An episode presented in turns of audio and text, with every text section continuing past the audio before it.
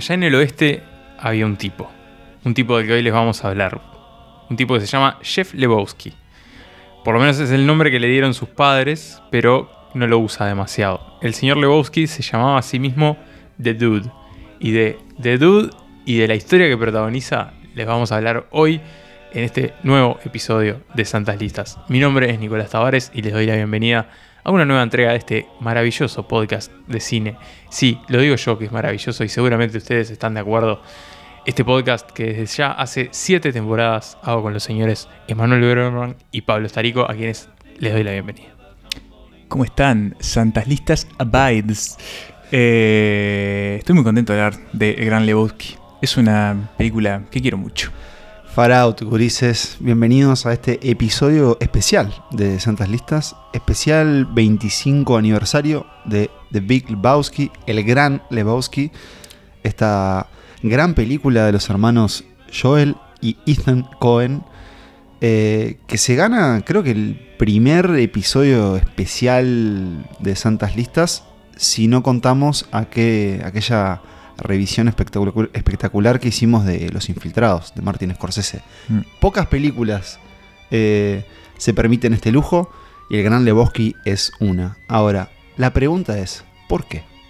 Bueno, yo creo que entra a este selecto panteón de, de películas que, que se ganan el derecho a tener un, un episodio propio de Santas Listas por el lugar que ocupa no solo en nuestros gustos, sino también como en, como en, el, como en el lugar que tiene también en el, mundo del cine, en la historia del cine y en, el consumo de cine. Es una película, creo que, que no es una película súper masiva, sí tiene esa cosa como de culto.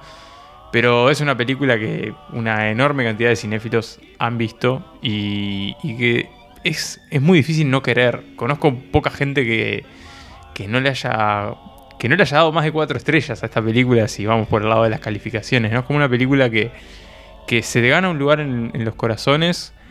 Tendría que analizarlo, tendría que consultar por ahí si es una cosa más generacional, si pasa más bien con la gente de una cierta edad, pero pero tengo la percepción que es una de esas películas que es casi que universalmente adorada.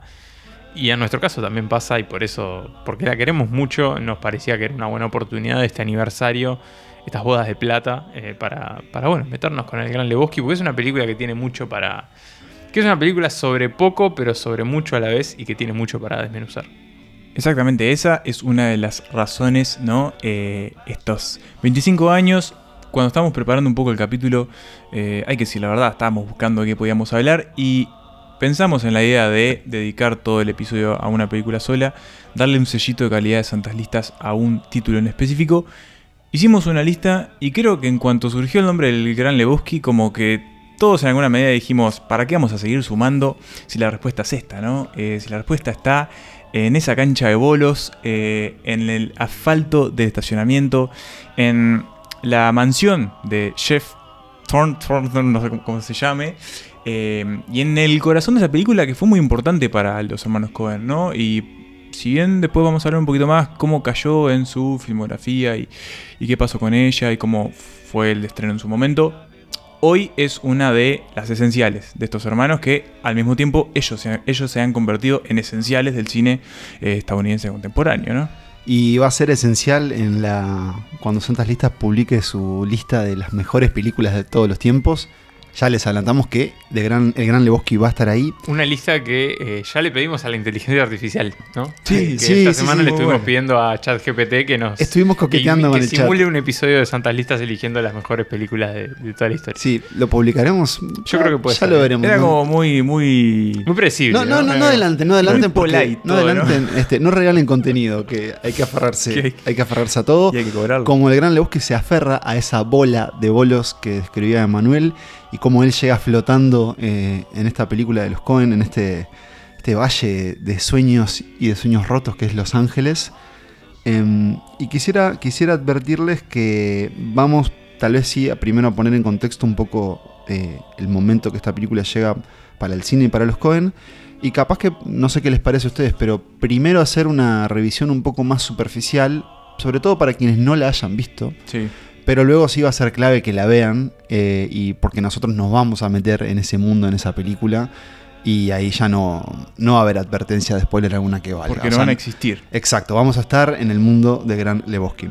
Me gusta creer que Santas Listas también es un gran acompañante de estaciones y me gusta este remedio que tuvimos de, bueno, dejar el verano, abandonarlo con jodidos en las vacaciones, imaginar ese, ese, bueno, esas feas desventuras y recibir el otoño con la energía que nos, que nos traen los hermanos Cohen acá, que es básicamente eh, matarse de risa. Los tres hicimos una revisión muy reciente para ver esta película y no sé ustedes muchachos, pero yo la pasé, o sea, casi que, mm, no sé, llorando de risa en el piso viendo esta película, porque eso es uno creo de sus grandes atributos. Podés verla y reverla y la magia sigue intacta. ¿Qué les pasó a ustedes antes de, de ir a ella? De hecho, hoy comentábamos algo parecido con, con Emanuel en el trabajo, de que, de que la podría ver mil veces y nunca me aburriría verla, y que siempre en los mismos momentos, más allá de que esos chistes que ya conoces, o partes que ya sabes de memoria lo que va a pasar, te enganchan igual. Digo, capaz que no te reís como la primera vez, pero, pero te genera como una, como una bomba de serotonina que, que es Mm. como todo el tiempo, estás como pasándola bien siempre. Sí, tal cual, me pasó, me pasó lo mismo. Es como esas películas que en algún punto no precisás volver a ver porque yo les decía a ustedes, de vez en cuando, cada 3, 4 meses, estoy mirando el clip de Jesus en YouTube o, o cuando se le cae el porro en el auto, pero... Pero aún así, verla de nuevo, o sea, experimentarla como de principio a fin y, y empezar como, yo qué sé, a notar algunas que otras cosas que en otras revisiones no, no notas. Eh, bueno, siempre es como muy placentero. Así que bueno, vamos a empezar a desmenuzar a Big Lebowski, vamos a empezar a meternos en esto, como dijiste Pablo, está Los Ángeles, muy peculiar, que nos presentan los Cohen, una ciudad que, bueno, ya habían visitado en otras oportunidades. Eh, y si les parece bien, empezamos así.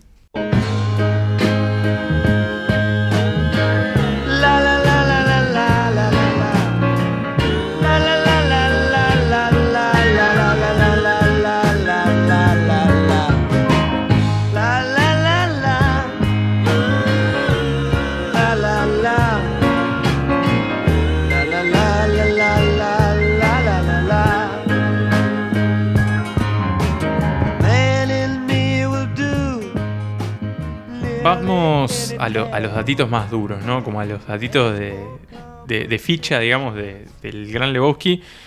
Que, bueno, llega en 1998, en- a fines de la década de los 90, pero la película se ambienta algunos años antes, a comienzos de esa década.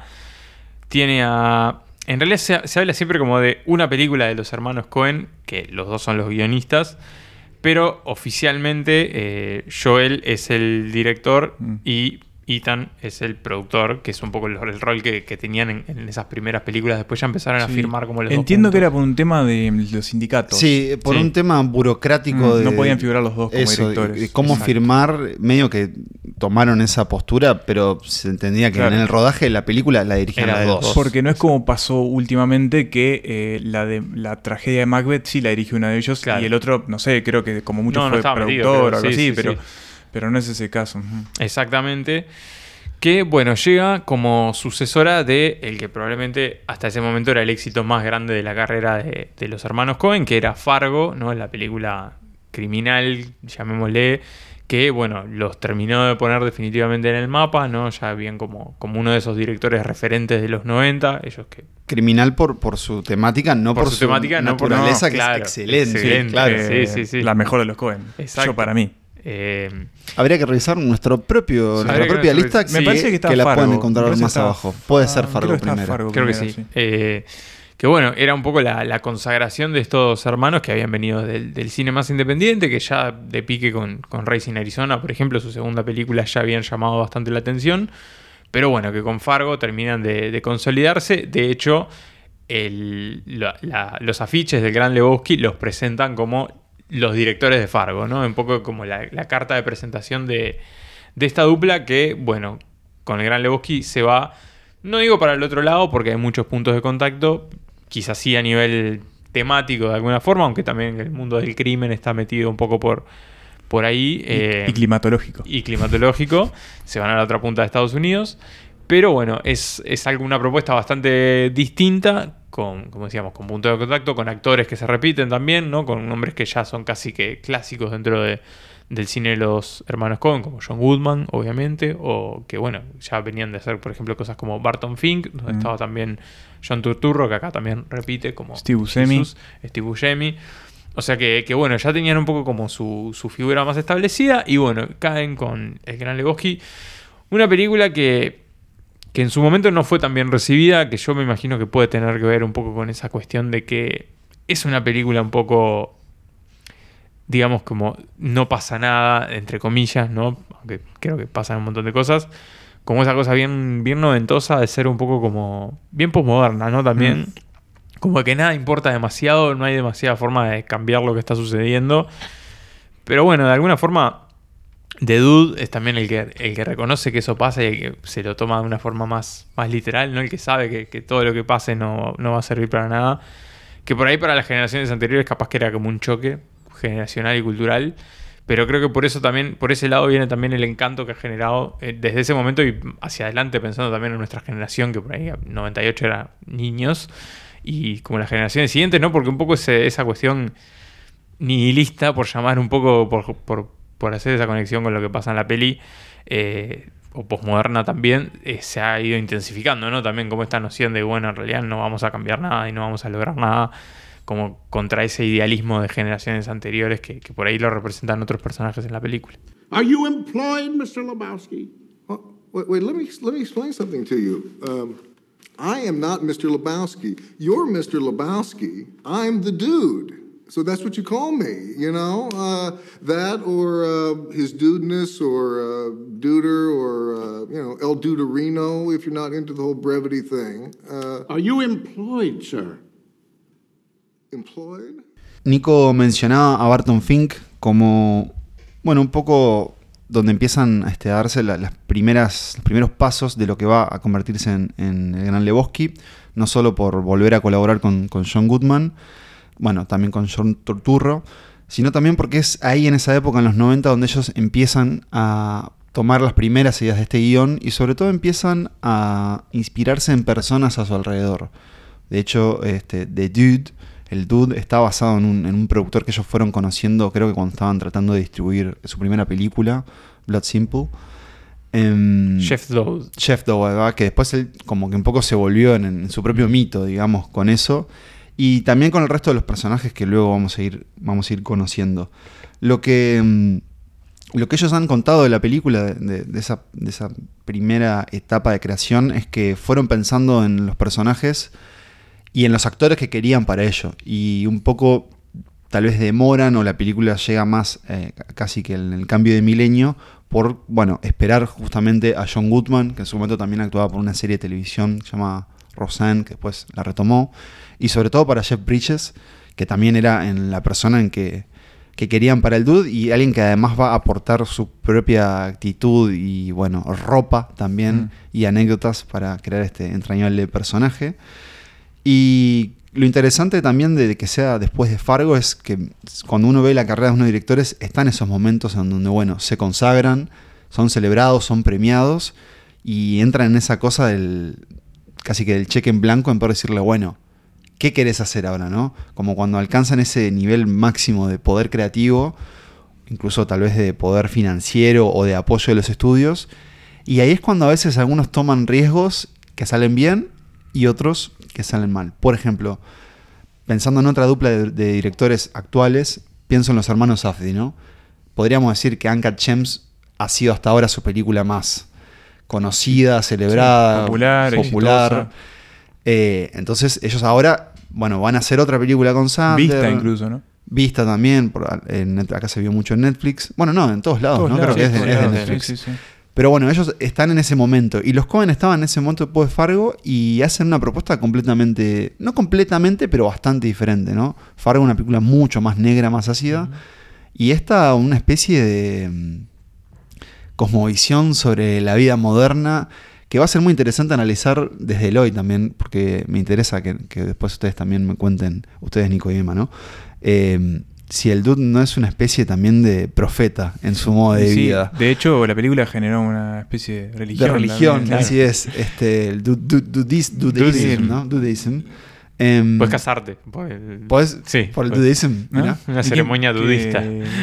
Pero no sí- confundir con nudista, ¿no? Que hay gente que. que. Sí, sí sucede, bueno, se dan esos factores, logran esa financiación, consiguen esos actores y empiezan a filmar en el 97 en Los Ángeles, que, con un equipazo que incluye entre ellos a Roger Dickens en la dirección Sí, de en fotografía. La fotografía, que también estuvo como bastante metido como en la recreación. Este, que es, es- es interesante porque la película como que fluctúa entre una idea media hippie también, ¿no? De Sí. la presencia de eh, el dude en, en escena y del universo que lo compone, desde la alfombra hasta otras cosas, pero también, pero está bastante como despojado de esa idea y de hecho Dickens y los Cohen tampoco querían como estar muy anclados a esa idea, pese a que el dude en algún punto está también anclado a esa Es como época. el espíritu de esa época, pero no, en una película que no es no, No. no refiere como a la época Y, tampoco. y de hecho, eh, la, la presencia de, de los 60 o hasta los 70 en la película es mucho más discursiva que, que estética, Claro. porque desde la presencia constante de Vietnam en el discurso de- Sí. del personaje John Goodman hasta eh, las evocaciones que hace el dude cuando dice, no, yo estaba, era uno de los siete de no sé qué, de Seattle, creo que dice. En la universidad me Em, la pasé manifestando. Sí, manifestando y... Sí, em, son, bueno, son adultos que vivieron esa, esa etapa, los 60, los 70. Y que están, bueno, después lo vamos a ver, pero todos están encerrados un poco en esa, en la época que dejaron atrás también, ¿no? Exacto. Y que y no han podido cerrar. Pero sí, tenía a Dickens en, en los controles ahí más visuales. eh, y bueno, un elenco también, hoy lo vemos, y enorme, ¿no? O sea, además de John Goodman, Steve Buscemi, eh, eh, Jeff Bridges, también aparece Julia Moore. Philip Seymour eh, Hoffman. Philip Seymour Hoffman. eh, bueno, hay, hay un montón como de, de- de rostros. También noventeros, yo que sé, Tara Reid, Sí. que después, yo que sé, a través de American Pie fue como, bueno, eh, una de las de American Pie, ¿no? Em, Flea. Flea. Flea. Peter Stromae. Sí. Hay como, bueno, un montón como ahí de, de- de rostros que de nuevo se repiten en las películas de los Cohen. em, y que van a ser, eh, van a formar parte de un rodaje que creo que no, no fue muy complejo, lo hicieron como bastante Sí. expeditivo. No hubo Los Ángeles. sobresaltos. Me pregunto si el, el- el animal que vemos en la película es, es verdadero. bueno, Por momentos sí, por momentos Por sí. momentos sí, por momentos no. Pero sí, no, creo que fue un rodaje que fluyó. Eh, sabemos, les puedo contar, para los que ya vieron y recuerdan, la primera escena de la película que filman es el dude yendo a buscar su auto. Ahí va. eh, ahí en estos este, Sí, Deshuesaderos. deshuesaderos de automóviles. Donde unos... Y, y lo interesante también es, creo que, y ya antes de entrarnos en la película, saber que la gente tal vez no supo bien qué hacer con lo que vio en pantalla. Ahora vamos a ver por qué. Y Nico lo decía, no fue un mega éxito. Eh, calculo que en taquilla le ha ido normal. sí. Pero sí los dejó a los Cohen como un lugar más extraño porque las personas no. Incluso los propios actores, John Turturro ha dicho que él, como que al principio no entendía el encanto de la película. Y eso es algo que creo, sobre todo tal vez para el público más joven, que van a encontrar que tal vez la primera vez que ves la película es imposible cazarla del todo. Más allá de que sí ves, o sea, sí entendés que lo que vas a ver sobre todo es al dude que le van pasando cosas y vamos a ver eh, bajo qué lógica sucede esa narrativa. Pero después empezás a ver las capas que empiezan a construir los Cohen, sobre todo con los diálogos, y es una maravilla. Pero mm, más que escucharlo por estas palabras, podemos tal vez, ahora sí, contarles eh, quién es eh, el dude, pero mejor escuchémoslo en la voz de nuestro narrador en esta ocasión, en esta película, el señor Sam Elliott y su papel como el extraño. Way out west, there was this fella, fella I want to tell you about. Fella by the name of Jeff Lebowski. At least that was the handle his loving parents gave him. But he never had much use for it himself. This Lebowski, he called himself the Dude. Now, Dude, that's a name no one would self-apply where I come from. But then there was a lot about the dude that didn't make a whole lot of sense to me. And a lot about where he lived, likewise. Aunque decíamos que es una película que de alguna forma es sobre nada, aunque también pasan muchos eventos, es un poco El Gran Lebowski, una película, para usar un término en inglés, el slice of life, ¿no? Como este pedazo de vida. Una película que empieza con, con un evento puntual que dispara la trama, pero es como un momento de la vida de estas personas en las que no se nos da mucho contexto de quiénes son. De hecho, hay un montón de cosas que nos vamos sin saber, de, incluso del propio Lebowski, por ejemplo, cómo se mantiene, de qué vive, trabaja, qué hace. Eh, y en ese margen, en esos, esos días en los que estamos con, con estos personajes, bueno, a ellos les van a suceder cosas, eh, cosas más o menos jodidas, cosas más o menos trágicas, cosas que les van a llevar a replantearse cosas o no, pero que en definitiva al final de cuentas no van a ser demasiado trascendentes ni grandes revelaciones. Mucho de eso tiene que ver con una de las grandes influencias a nivel narrativo del gran Lebowski, que es la novela The Big Sleep, ahí ya se nota un poco la, la conexión ya desde el título, una novela de Raymond Chandler, una novela negra que, bueno, tiene un poco eso, ¿no? Es eh, una de las novelas de Philip Marlowe, el detective que crea Chandler y su personaje más célebre. Y una película de Robert Altman. De Robert Altman. Altman. Que bueno, es una película, una historia con muchos giros, una historia de asesinato con, con varios giros, donde en definitiva esos giros no terminan siendo demasiado consecuentes para, para la resolución de, de la trama, que es un poco lo que pasa en el Gran Lebowski, ¿no? Vos Hay me estás diciendo. tranzas, hay de todo tipo, pero al final The que- Dude abides. Vos me estás diciendo que est- estamos en una peli de detectives, si entiendo bien. Y algo de eso tiene. Es un poco Un una detective de- accidental. Un detective accidental porque a Lebowski le entran a la casa dos muchachos muy musculosos, le meten la cabeza en el water pidiéndole un dinero que él no sabe a qué se refieren. Where's the money, Lebowski? Where's the money, Lebowski? Y lo peor de todo, le mean la alfombra. Mm. Una alfombra que eh, termina de... Y que armonizaba muy que bien con la armonizaba habitación. muy bien la habitación, exactamente. Este dude, lo poco que sabemos de él, eh, se nos lo, nos- bueno, ya lo escuchamos con la voz de este narrador que además está dentro de la película. Y abre la cámara. Habla a cámara, recuerden este Y con los personajes. Y que nos hizo llegar a él primero a través de una introducción en el desierto, en la noche, y luego, bueno, en ese lugar que todos sabemos recorrer en nuestras vidas, que es el supermercado. ¿Y qué es lo primero que vemos ahí, Manuel? ¿Quién sale de esos pasillos para comprar un poco de leche? El dude. ¿Y cómo es el dude? El dude es un tipo que tiene el pelo largo, eh, no tiene pinta de bañarse mucho, eh, anda con una especie de... ¿Qué tiene? ¿Una bata? Es una una bata, bata, es una es bata. una bata, una bata.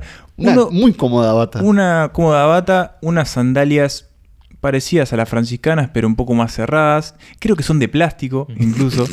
Eh, tiene unos shorts que me da la sensación de que son más calzoncillos que shorts. Está pero en bueno, ese, en ese terreno, sí, en ese... Y en general tiene una remera agujereada. Eh, y que esté agujereada es un detalle que importa, eh, porque básicamente nos está dando la pauta de que es un zaparrastroso. Eh, y, Y, tiene un- algo en sus manos también. y tiene algo en sus manos que es un tarro de leche, Exacto. que se lo toma en el propio supermercado. Y que Eh, lo compra para preparar el su trago, ¿verdad? Su Su bebida trago, predilecta. Que quise contar cuántas veces tomaba el White Russian, pero no sé, se lo toma como 10 veces en la película. ¿Qué es un White Eh, Russian? Porque esto también va a ser parte de la mitología. El White Russian, por lo que sé, es... eh, Es vodka, Licor de café. un vaso con hielo, Y con nata. vodka, No. eh, licor Sí. de café y Sí, nata. crema doble. Sí, sí, sí. Exacto. Sí, sí. Servir mezclado, frío, ¿no? servir frío. Me interesaría probarlo. Y entrarle. Es muy rico. Debe ser Te como... lo recomiendo. Debe ser medio pesado igual, ¿no? Es como medio pesado, como Y la medio... crema le da como Claro, es como... contundencia. Y además de que vodka, ¿no? Sí, pero estás medio lleno. capaz. Sí, más, más como un postre. Este bebedor de White Russian, ¿es un tipo atlético, joven? No, tiene una panza prominente, aunque no es gordo. No Mm. es gordo, pero tiene una. También no hablamos, este, tiene una barba recortada, pero un poco venida. Pero pro- este, profusa, Sí, ¿no? sí. Sí. Eh, y bueno, ¿cómo podemos decir? Que fuma porro, Sí. bastante. Siempre, más que porro, fuma puntas. Fuma- o sea, sí, siempre fuma fuma puntas, tiene una puntitas, puntita, siempre está con una- una unas. Incluso en tuquitas. un momento con una, lica- con, con una pincita lo Una que- pincita. que, que brillante. este, y bueno, Y lo- algo que para mí es clave, y vamos a aprender de él. El dude está muy cómodo consigo mismo. Está muy tranquilo. Muy relajado. Sí. Muy bien. Y parece vivir una vida de equilibrio, de homoestasis, hasta que, como dijo Nico, Le tocan la puerta. Va, más bien le invaden el hogar y le piden un dinero. Porque al parecer su esposa eh, les debe plata. Este aquí que el dude no está casado. Y aquí tenemos el primer indicio de que hay una gran confusión que va a alimen- alimentar toda esta película, que a su, a su propia forma va a ser una gran confusión detrás de otra. Al parecer hay otro Lebowski, Otro chef, Leo. otro Jeffrey Lebowski, así es, que sí está casado, y que sí tiene plata. que sí, que sí tiene plata y que no tiene una alfombra orinada como es el caso de Dune. ¿Hacia dónde nos vamos después de esto? Y nos vamos a, A la mansión. A la mansión de Lebowski, que, bueno, para solucionar el entuerto, Lebowski 2, podríamos Lebowski decir. 2, el de Big Lebowski, ¿no? Porque ese es el verdadero Big Sí. Lebowski, le pide que, bueno, lo ayude a recuperar a su esposa que está secuestrada. Y ahí es que eh, Lebowski se convierte en esta suerte de detective por accidente, donde va a estar acompañado en sus investigaciones por uno de sus mejores amigos, el señor Walter Sobchak, John Goodman, que es además su compañero de equipo de bolos, ¿verdad? Porque una de las grandes pasiones de Lebowski son los bolos y le va muy bien, además. El porro, la música, música de Bob Dylan. Y Creedence. Alfombrans, Creedence, ah, ni que hablar, White Russians y Bowling. Y Ahí su tenemos. auto. Y su auto. Cuatro, cinco, auto. seis cosas eh, por las que el dude vive. Pero el bowling, sin duda, es una de, de sus grandes pasiones porque ahí está con su amigo Walter y con quién más. Con Donnie. Mm, El pobre Donnie. Steve Buscemi, eh, básicamente es el lugar donde socializa, ¿no? Porque después su vida es bastante... Sí. Ni un teléfono a la vista, señores. No, no, Solo no. gente pasándola bien, tirando pinos. Y en un escenario que para mí va a ser como un reflejo de ese imaginario casi que ideal del que pensamos Estados Unidos, ¿no? Esta cosa brillante, colorida. Y que los Cohen y Dickens nos, nos introducen al principio en una cámara lenta donde vemos a los jugadores y dices, ¿cómo no estoy yo ahí tratando de Me, meter me una... da ganas de jugar a los Eso, bolos. tratando de meter una... Yo te veo, te veo muy bien. La bola. muy bien. Bueno, ¿por qué no? También. Porque las ilustran, digo. Claro, sí, sí, como Este, Jesús. Pero ahí es donde, donde pasan el tiempo. Después quiero meternos un poco. Me gustaría hacer un apartado sobre la amistad entre Walter, eh, Donnie y Dud, pero tal vez más adelante. Nico decía: no, el pequeño o el mediano Lebowski se va a lo del gran Lebowski y acepta la misión. Y no le queda mucha que otra, ¿no? Este, Porque aparte casi es la, que lo la- empujan a claro, aceptarlo. y la promesa de retribución de recuperar su alfombra y 20 mil dólares. dinero, claro. Mm, sí, sí. Este aquí que las cosas salen mal. Eh, la entrega que tiene que hacer del dinero, porque raptaron a la esposa de el Big Lebowski, eh, bueno, digamos que no termina saliendo del todo bien. Porque Walter se autoincluye en el Se plan. autoincluye, bueno, con sus propios deseos. es una intereses. persona que se deja llevar por las emociones. En general, esas emociones son una ira incontrolable que proviene de sus traumas sin resolver, de ver a sus compañeros combatientes morir en el lodo de Vietnam bajo el fuego de Charlie. Em, y bueno, hace que todo salga mal. Y a partir de ahí la película va a empezar a enredarse, va a aparecer una banda de músicos alemanes eh, que no creen en nada y que también van a querer eh, el dinero. Va a aparecer, ¿qué más va a aparecer? Va a aparecer la hija de Va a Lebowski, aparecer la hija de- de- del gran Lebowski. Lebowski. Una artista moderna, feminista, consagrada. Interpretada por Julianne Moore. Sí, que mm, ejecuta arte vaginal. Sí. ¿Y, y qué más? Y... Detectives privados sueltos por ahí. Policías, sueltos, Un, sí. un emperador del porno, podemos decir. Sí. Exactamente, va a entrar la industria del porno. Es interesante esto, ¿no? Los Ángeles también con ese, ese, ese emporio ya en los 90 como empezando a declinar con el avance de Internet también, ¿no? Eh, Un, bueno, un, digamos, podríamos decirlo en, en términos informales, un pendejo malcriado, Exacto. quizás, o maleante, un pequeño maleante. sí, Y sí, sí. eh, Jesus, ¿verdad? Y Jesus. el rival. Jesús Quintana, Sí. un pederasta que al parecer por algún motivo está libre eh, porque debería estar Pero preso. le tuvo que decir a todos los vecinos Sí, que era. Sí. Eh, que eso, eso estuve viendo que. Sí, hay eh, una- hay una secuela. No, Ah. no, que. Eh, Turturro había interpretado a un pederasta en una obra de teatro que habían visto los Cohen. Y dijeron, vamos a hacer que sea pederasta de nuevo. ¿Y aceptó? y aceptó. Y bueno, sí, exactamente. Em, quizás después podemos ver con los coletazos y el legado de, de Lebowski qué pasó con esa eventual, ese eventual spin-off de Jesús Quintana. Pero bueno, también lo tenemos ahí, es el rival de este grupo de amigos en los bowling. Y va a entrar y va a salir de la trama también, sin mucho otra cosa que hacer que ser una especie de, Sí. de personaje bizarro. ¿No les pasa que, que con los personajes a veces lo- los ves y decís, este viene de otra película? Pero, Sí. pero sin embargo funcionan, porque Sí. es como que hay. En de hecho, película. está, está buscado también de alguna forma que, que estos personajes que van apareciendo hablan incluso de una forma distinta a la que hablan el Dude y sus amigos. Porque ahí los Cohen trataban de hacer como una especie de distinción entre personajes y personas reales, ¿no? Como que el, el Dude y Walter y, y- y ese mundo es el mundo real y los otros que se van metiendo en realidad son como figuras que vienen como de, de otro lado y se van metiendo y saliendo, entrando y saliendo de las Es cierto, vidas. porque Tengo- el personaje de Julianne Moore habla como bastante eh, Bueno, extraño. tengo una teoría falopita para ustedes. Si me permiten qui- sacarla de aquí de mi ¿Es todo maletín un de sueño? teorías. No, No. pero es similar. Lo que propuso esta persona en algún foro, probablemente en Reddit. Reddit, es que mm, sucede algo con, la- con los personajes en la película, que vos lo, lo- lo describiste, Nico, y es que cada uno está en una película diferente. Eh, Julian Moore está como en una película de Antigua. en un noir, Mm. eh, hace- tiene, hay como una fe fatal. Eh, bueno, Walter está como en su drama bélico de los traumas de Vietnam. El dude también entiende que es como que está en, eso- en esas películas en donde el personaje se ve como que obligado a atravesar estas situaciones más allá de que él no quiera. Y lo que planteaba la teoría es que Donnie, que lo dijimos levemente, pero Donnie, el personaje de Steve Buscemi, es como un... Anda ahí. Y lo anda ahí, lo pisotean, Sí. nunca tiene mucho para Medio decir. satelital. Medio No, satelital. no a la lo vez dejan es- por fuera. eso. Lo más importante que le pasa es morirse. lo callan, bueno, lo... Y lo, lo que parece es que en realidad Donnie es el único que no estaría dentro de una película y Mm. por eso un poco que su muerte eh, como que hace que desencadene todo. Es una idea muy extraña y creo que vamos a ver que los Coen siempre juegan con algo de que es no todo es lo que, lo que parece que te estoy mostrando. Creo que Sirius Man tiene mucho de, de Gran Lebowski en ese sentido. De todas formas, todo todos los personajes terminan encajando, ¿no? En su Pero universo todos, eh, extraño. todos sirven en esta, en esta. Sí, porque no sé, no sienten que, que es como un gran delirio cósmico. Incluso, bueno, decías Nico, puede ser un sueño. El dude en un momento habla de él a veces tomar esos. eh, Dice que le preguntan cuáles son sus pasatiempos Sí. y, y dice que de vez en cuando se toma algún...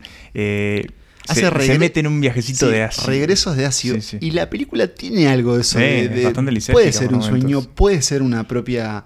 Digamos, el propio dude yendo hacia atrás en el tiempo. Porque además empezamos a ver que hay cosas que se empiezan a repetir, hay, hay ciclos dentro de la propia película. ¿Cuántas veces lo invaden en su hogar? Y ni que hablar los propios pasajes por lo onírico, porque hay varias secuencias de sueños. Y yo debo decir que las disfruto, pero Son lo que menos me gusta. de la son lo que menos me, sí, menos me atrae de la película, pero tienen que estar ahí. Son como las transiciones, de Sí, alguna forma. es como un respiro que te De da, hecho, hay, la segunda es casi hasta un número musical que está presentado como, Sí. como algo aparte. Pero es muy creativo me- me- Sí, me- me- sí. y hasta me los imagino a los Cohen y a y las caras de Jeff Bridges son muy buenas. Claro, filmando eso de haber sido, o sea, de haber matado de risa. Pero sí, todo eso está como en esta idea de que un poco va a ser la filosofía del, del dude, que es, bueno, a veces hay que dejarse llevar. Y que, que, o sea, fluís, digamos. como el sticker, ¿no? De, Sí, ya fue que eh, fluya. Ya fue que fluya. Sí, y el dude, un poco con esa filosofía y con ese comportamiento, eh, digamos, eh, eso, eso se va a transmitir en la propia película, en donde uno tiene que dejar que la película lo lleve a donde sea. Y casi siempre es a un rincón muy extraño, muy delirante, y que uno recibe con una sonrisa de oreja a oreja. Sí, y que además cuando pasas raya, y como dijimos que acá vamos a hablar de todo, vamos a hablar también del final, eh, al final en ningún punto no nos lleva a ningún lado. Bueno, ¿No? ¿A- ¿Hacia dónde nos llevó? Sí. Quizás a, bueno, a que los personajes estén transformados en alguna medida por lo que les pasó. Evidentemente, Donnie ya no está ahí. eh, Pero me da la impresión de que no cambia mucho nada. pero el dude sigue en el, en el- Jugando a- los bolos, a los bolos, se reúne con. Creo que va a tener como. van- tienen como la final de los bolos. eh, vamos a ver si hay aprendizajes o no en el, en el- en el Gran Lebowski. Yo diría que sí. I'm throwing rocks tonight. Mark it, dude. This was a valued rug. this was a Yeah, man, it really tied the room together. this was a valued. Uh, Yeah. Tied the room together, dude? My rug. Were you listening to the dude's story, Donnie? Walter, Were you listening to the dude's story? I was bowling. So you have no frame of reference here, Donnie. You're like a child who wanders into the middle of a movie and wants to know. Walter, what's the point, man? There's no reason. Here's my point, dude. There's no fucking reason why these. Yeah, Walter, what's your point? Huh? Walter, what is the point? Look, we all know who is at fault here. What the fuck are you talking about? Huh? No, what the fuck are you? I'm not. We're talking about unchecked aggression here, What the dude. fuck is he talking My about? My rug. Forget it, Look, Donnie. You're out of your element. Walter, the Chinaman who peed on my rug, I can't go give him a bill. So what the fuck are you talking about? What the fuck are you talking about? The Chinaman is not the issue here, dude. I'm talking about drawing a line in the sand, dude. Across this line, you do not. Also, dude, Chinaman is not the preferred nomenclature. Asian American, please. creo que algo en lo que estamos todos de acuerdo, al menos nosotros tres, no, no digo todos, sino nosotros tres, es que ese trío de personajes, ese trío de amigos, es uno de los, de los puntos más entrañables también de la película. Es una amistad muy rara, pero creo que por lo rara también te das cuenta que es, que es genuina, ¿no? Sí, me, me gustaría que nos adentremos en ella porque mm, a veces pienso, ¿estas personas están disfrutando de, de su tiempo en conjunto, compartido? Porque mm, tenemos que describir un poco más a Walter y a Donnie, capaz. El dude, ya les dijimos, el Sí. tipo, él se define como un pacifista. Eh, es un tipo que probablemente... Lo es, además. Sí, no, es- no ejerza su voto electoral. O sea, no creo que Sí, vote. voto electoral, no. no. Eh, es amigo de, de- de- bueno, de Walter, que probablemente en el futuro votaría a Trump. O sea, probablemente, ni que hablar. sí. Y de Donnie, que bueno, Donnie no importa mucho lo que piensa, porque Donnie está ahí. Pero Donnie a la vez es como. Pero quiere estar. Quiere Es estar, quiere- es parte del grupo y es un poco como el ángel bueno del dude, ¿no? Si Walter es como el, el ángel malo o la persona con la que más choca y que tal vez le genere más tensión al dude, mm, a la vez son sus amigos. Sí, y Sí. Son esos choques bien de amigos, además, Sí. ¿no? Como esa cosa de que, bueno, te peleas con él, pero porque podés, porque es tu amigo y sabes que, que aunque piense distinto, está contigo. Y bueno, son un equipo de bowling. Ahí los, entendemos que los tres son bastante buenos. Pero tienen diferentes eh, encares en cómo comportarse, sobre todo dentro ahí de- del lugar de bowlings. Porque ahí es donde van a bueno, exponer sus, sus- sus problemas, sus rencores. Y donde sobre todo el dude va a bajar un poco a tierra lo que le está pasando. Y va a hacer que va a terminar, eh, va a hacer que Walter se involucre en ello. Y bueno, eso va a tener ramificaciones eh, trágicas en un poco en el grupo. Pero, ¿cómo esas tres personas creen que terminan siendo amigos? Para Ah, mí son buena como amigos de, como amigos del fútbol, ¿viste? No Sí. sé cómo se conocieron conocieron ahí en el jugando a los bolos claro. y se fueron haciendo amigos y terminaron armando el equipo.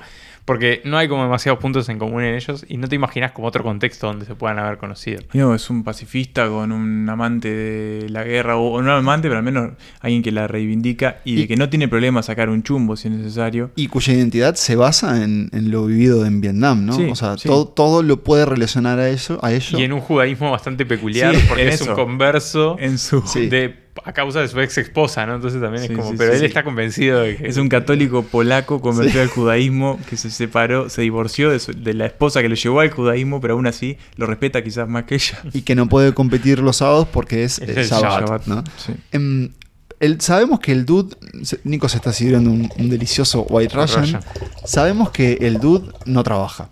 No, ¿Recibe un cheque del- de- como desempleado del gobierno?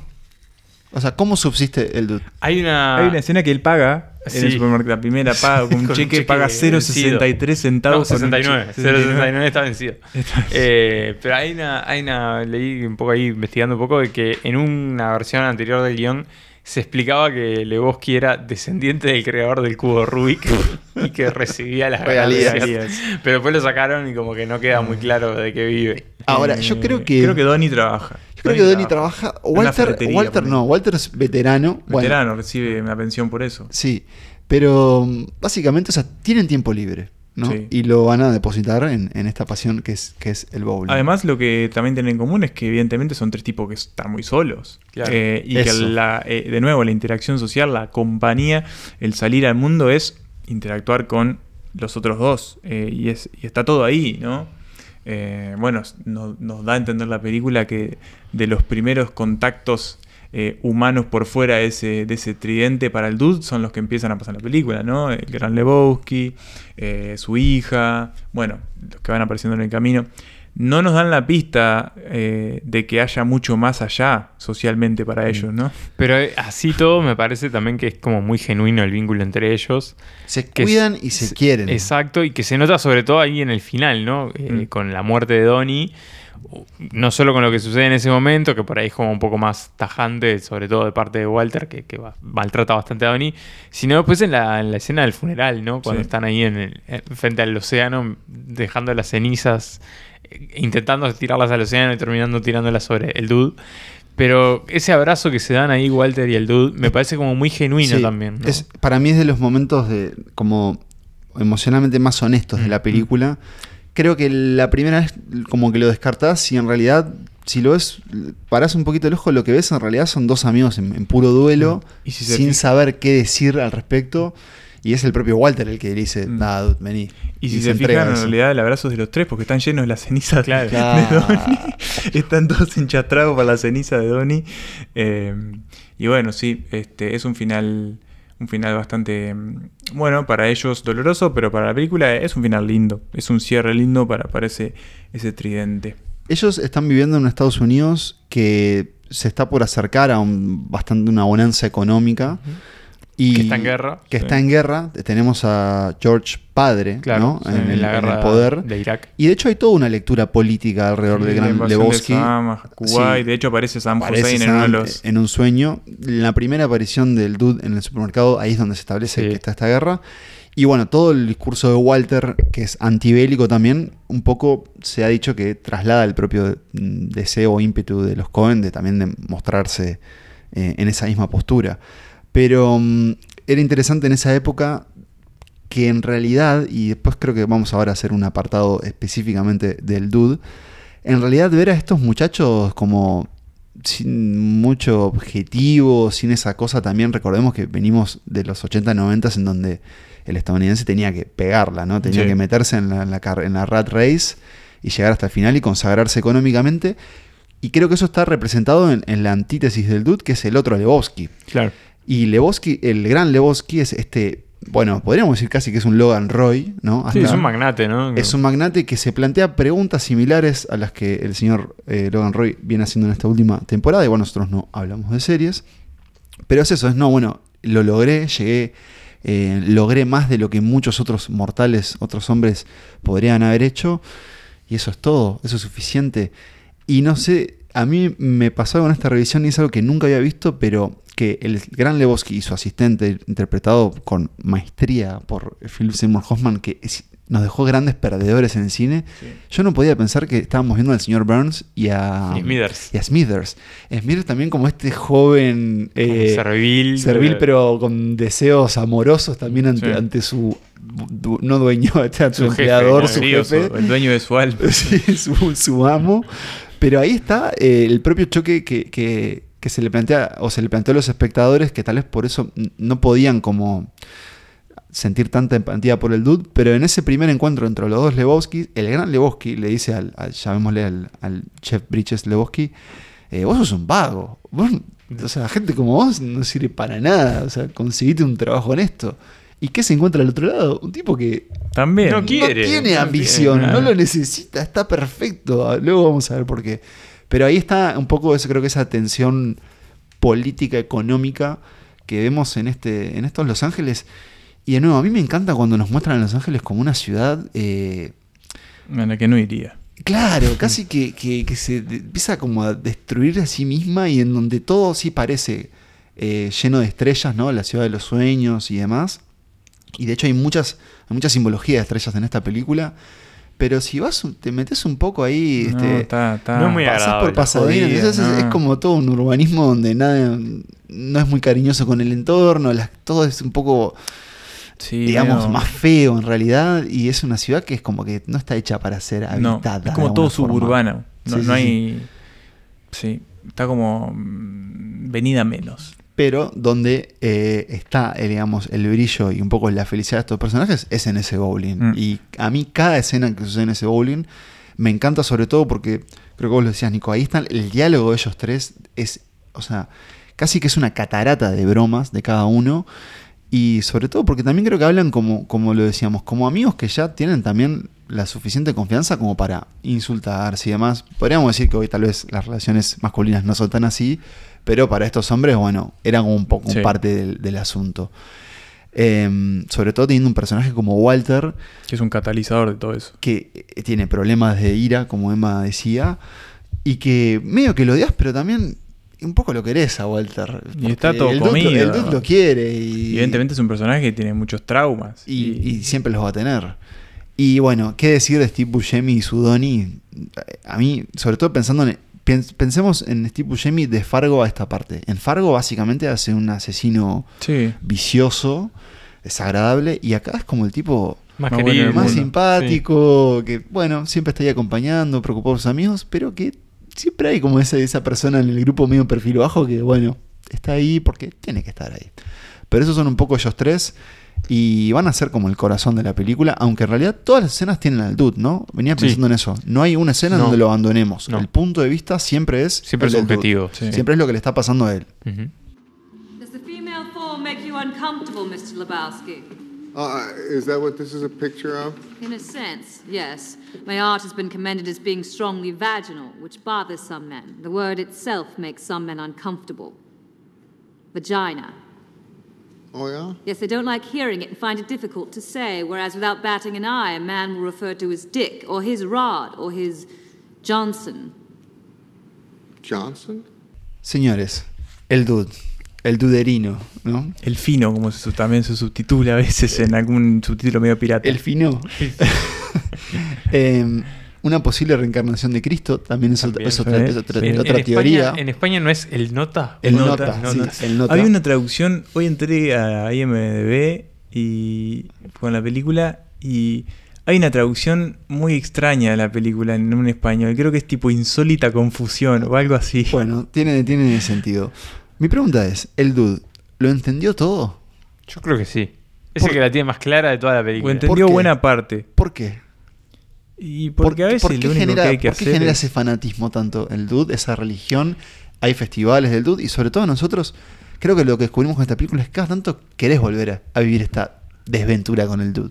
Creo ¿Pero que- por qué? Porque para empezar es como envidiable su capacidad para básicamente dejarse mover Estar por más el allá de viento, todo, ¿no? digamos. Estar más allá de todo y no sobrepensar las cosas, más allá de que tiene sí sus escenas donde se pone un poco paranoico con lo que le está pasando. Sí, se confunde también. Este, cuando dice me van a cortar el pito, me van a cortar el pito. eh, O en un momento cuando está tomando un, un White Russian, en, lo están llevando en una limusina y dice, ah, te, voy a- te voy a confesar que hoy arranqué el día para abajo, Sí, medio sí, mal, sí. pero la verdad que no hay que preocuparse de esas cosas. pero bueno, siempre tiene eso, ¿no? Esa idea de, bueno, va a pasar y si no pasa, no pasa. Yo Y- creo que tiene algo también que es como muy, muy honesto, ¿no? Como en su forma de ver el mundo y consigo mismo, ¿no? De hecho, el resto de los personajes creo que en mayor o menor medida todos tienen en alguna parte una contradicción con lo que plantean. O, o son como muy.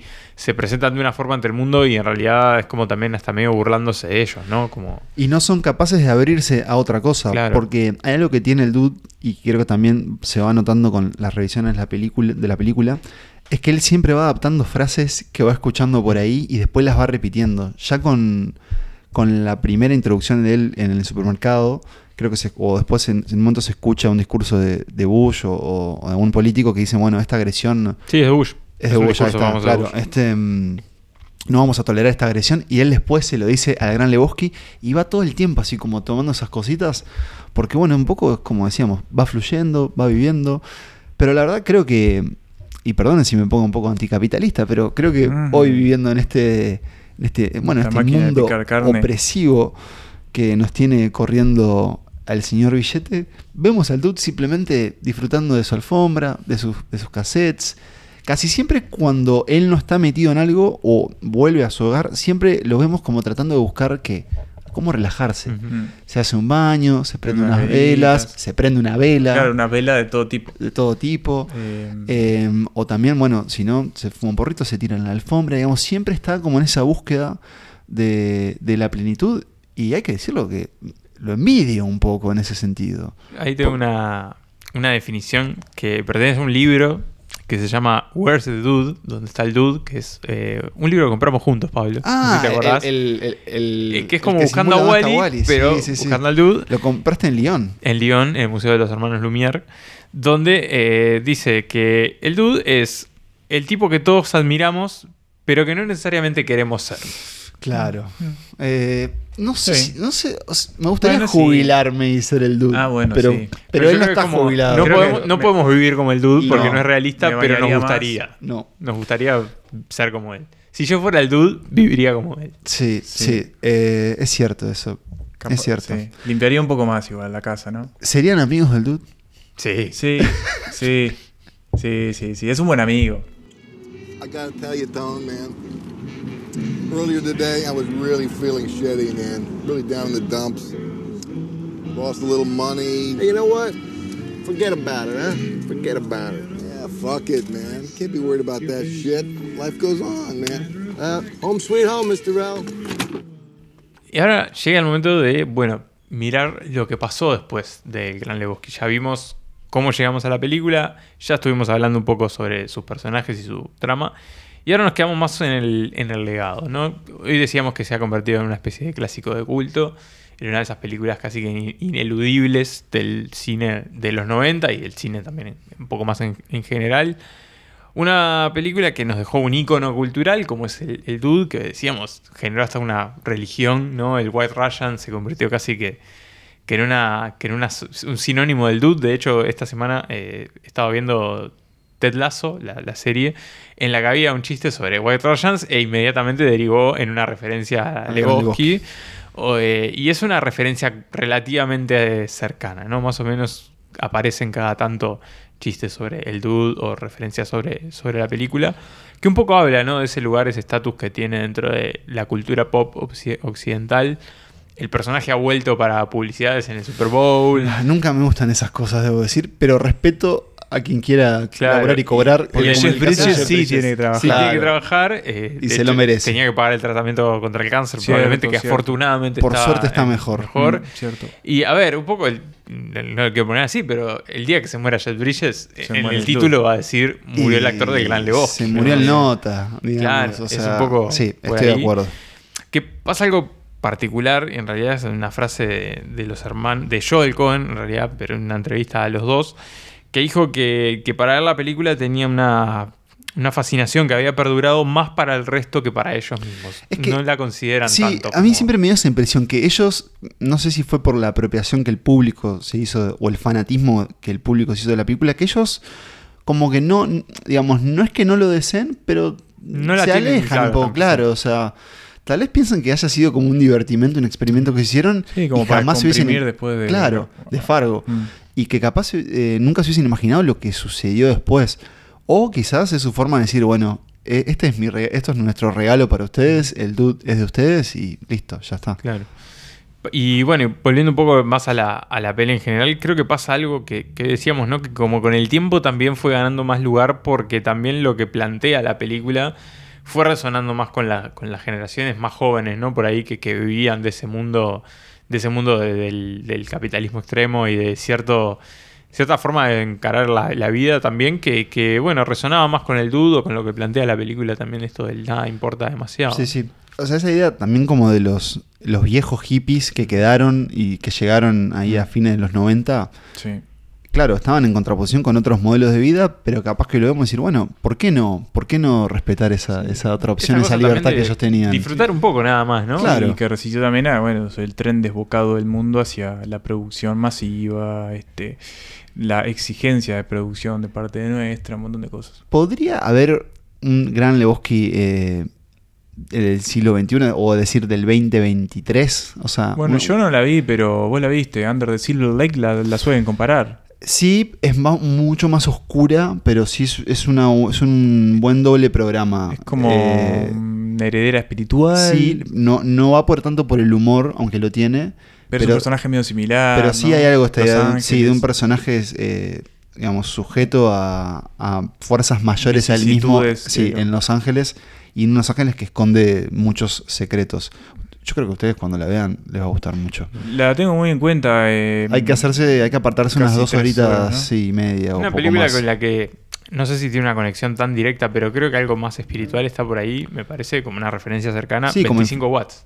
¿no? Sí, sí, Más sí. allá que ahí son tres personajes, acá es uno solo, pero podría. es un poco esto, como esta, esta, este día de un personaje que, que se deja llevar un poco también por lo que Sí. le va pasando, que van entrando personajes entrando y saliendo. Sí.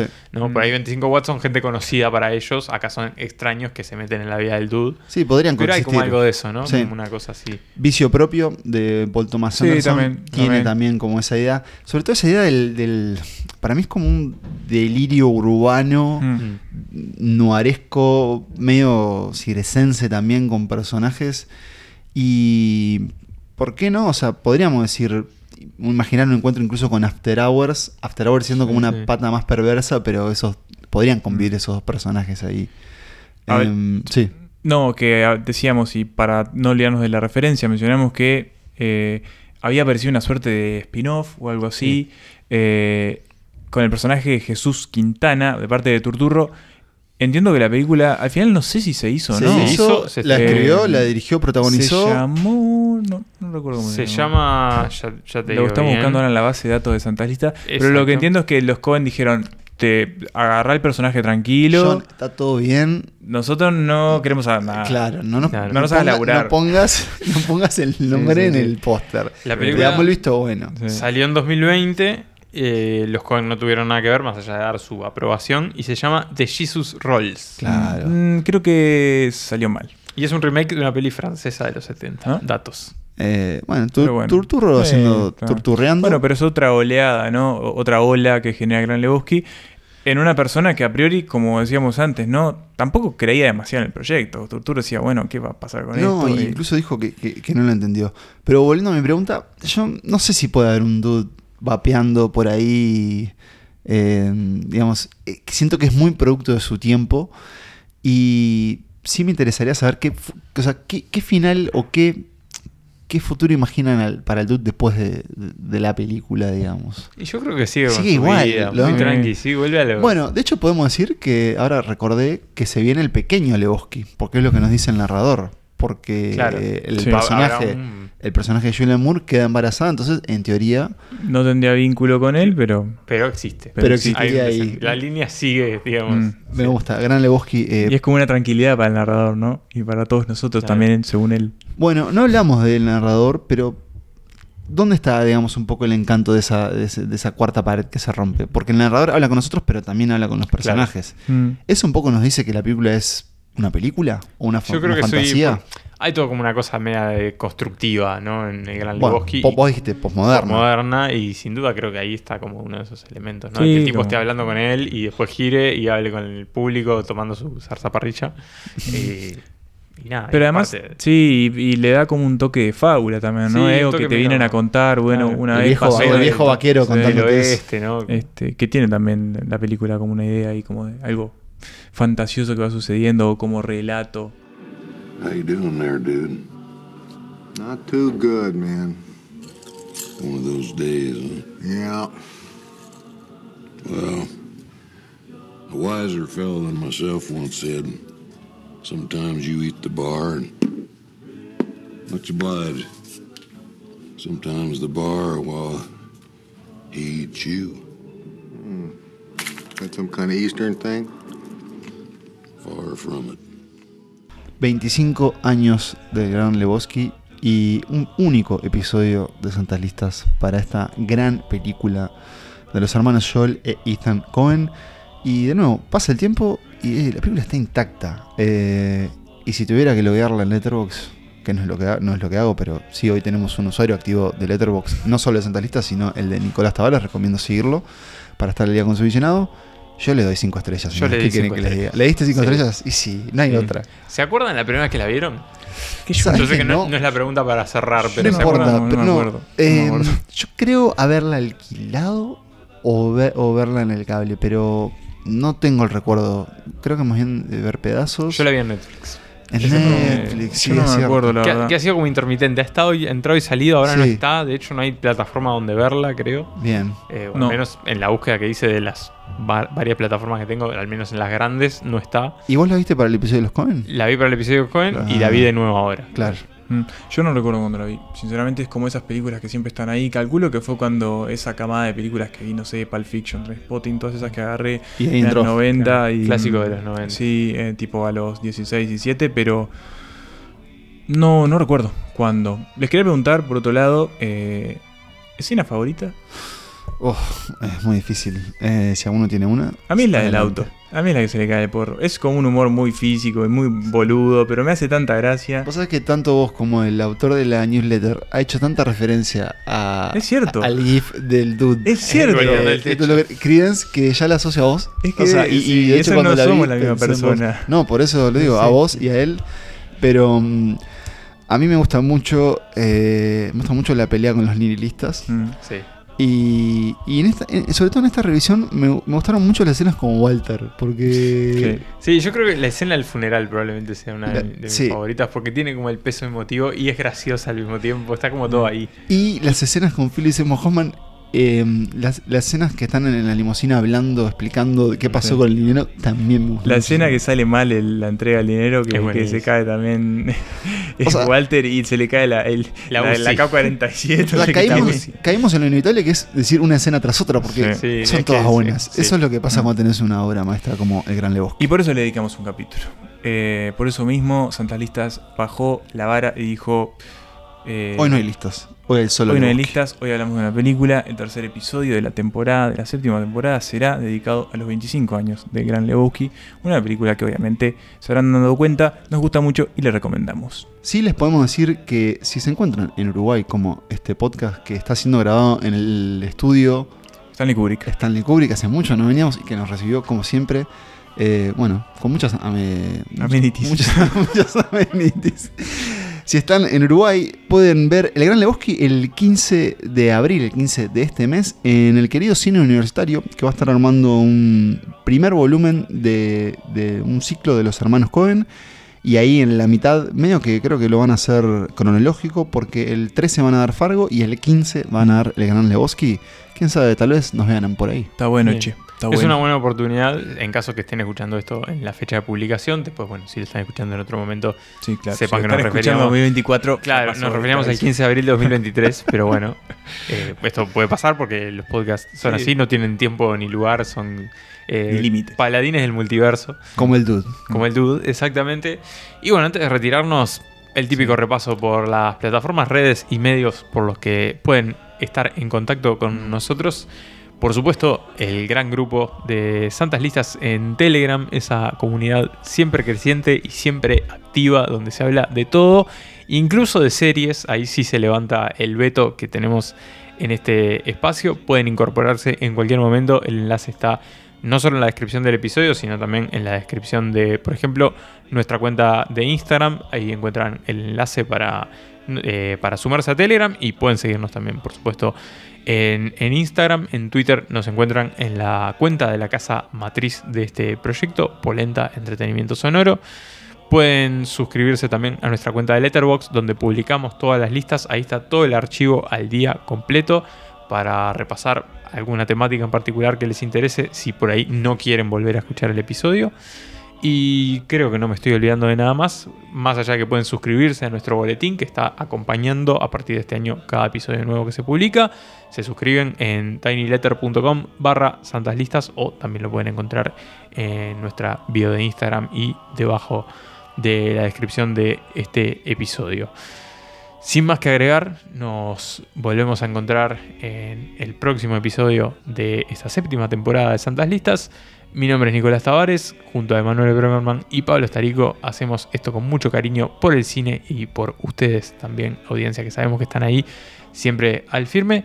Nos volvemos a encontrar en el próximo episodio, brindamos con nuestro White Russian y decimos Take it easy, dude. Oh, yeah. I know that you will. Yeah, well, the dude abides. que viva el cine.